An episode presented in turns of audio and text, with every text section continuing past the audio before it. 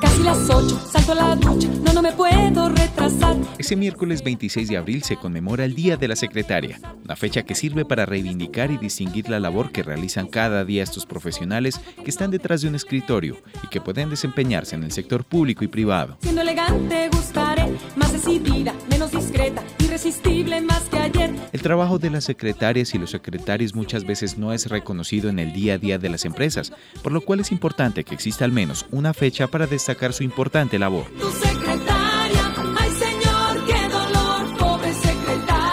Para conocer el origen de esta fecha, es importante retroceder hasta el año 1868, cuando los inventores norteamericanos Carlos Glidden y Christopher Schultz diseñaron la primera máquina de escribir práctica.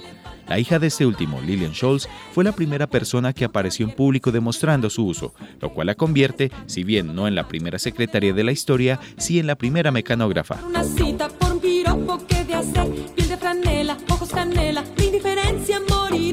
Christopher Schultz no tenía mucha confianza en su invento, por lo cual vendió su parte de la patente a un reconocido fabricante de armas de apellido Remington, quien tuvo la capacidad de encontrarle utilidad comercial a la novedosa máquina y volvió millonario Glyden con las regalías.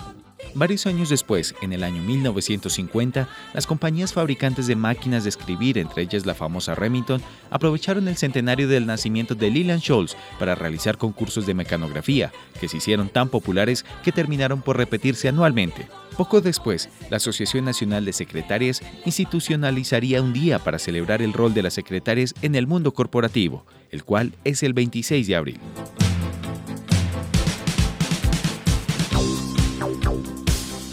Esta fecha es la que se usa para conmemorar el Día de la Secretaria en diversos países como Perú, Estados Unidos, Colombia, El Salvador, Ecuador, Nicaragua, República Dominicana, Bolivia y Paraguay.